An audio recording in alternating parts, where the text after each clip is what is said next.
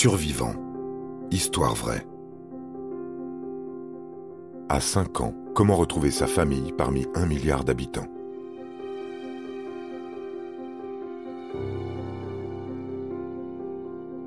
C'est un fait certain qu'il n'y a pas d'âge pour être héroïque.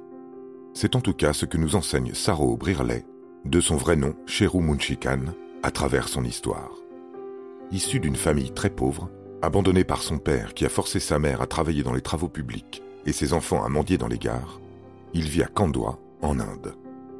Cette nuit de 1986, afin de nourrir la famille avec son frère Goudou, ils prennent tous les deux un train à la gare de leur ville, puis un second vers une autre destination. Saro s'endort. La locomotive s'arrête, Goudou doit descendre pour aller travailler, mais Saro est trop fatigué il veut continuer à dormir. Son frère accepte sa demande. Ça ne sera pas long, juste le temps de ramasser quelques pièces. Il s'en va et laisse le petit de cinq ans, seul sur un banc de la gare. Saro se rendort. Lorsqu'enfin il se réveille, il attend gentiment Goudou, qui ne revient pas. Saro commence à s'affoler. Il court partout dans la gare en espérant l'apercevoir. Épuisé, il monte dans un train à l'arrêt, pris au hasard, s'installe et s'endort. Le lendemain, il revient de ses songes. Le train roule, mais les portières du wagon vide sont verrouillées.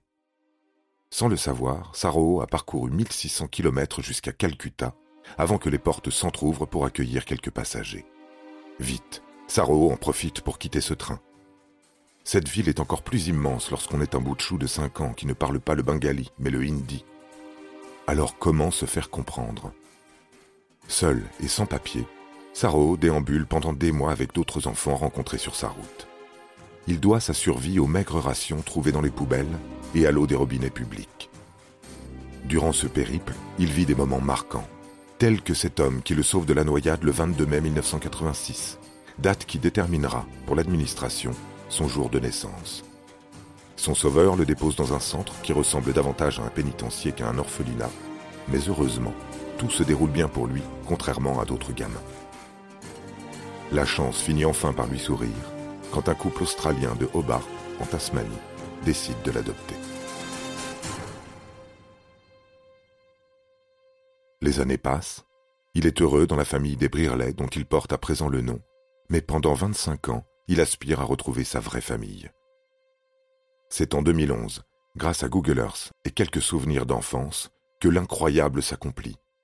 Il retrouve sa lignée indienne. De cette manière, Saro entreprend un long voyage, muni d'une photo de lui, enfant, pour rejoindre sa mère qui, durant toutes ces années, espérait le voir rentrer. Ils s'entrelaceront pendant des heures.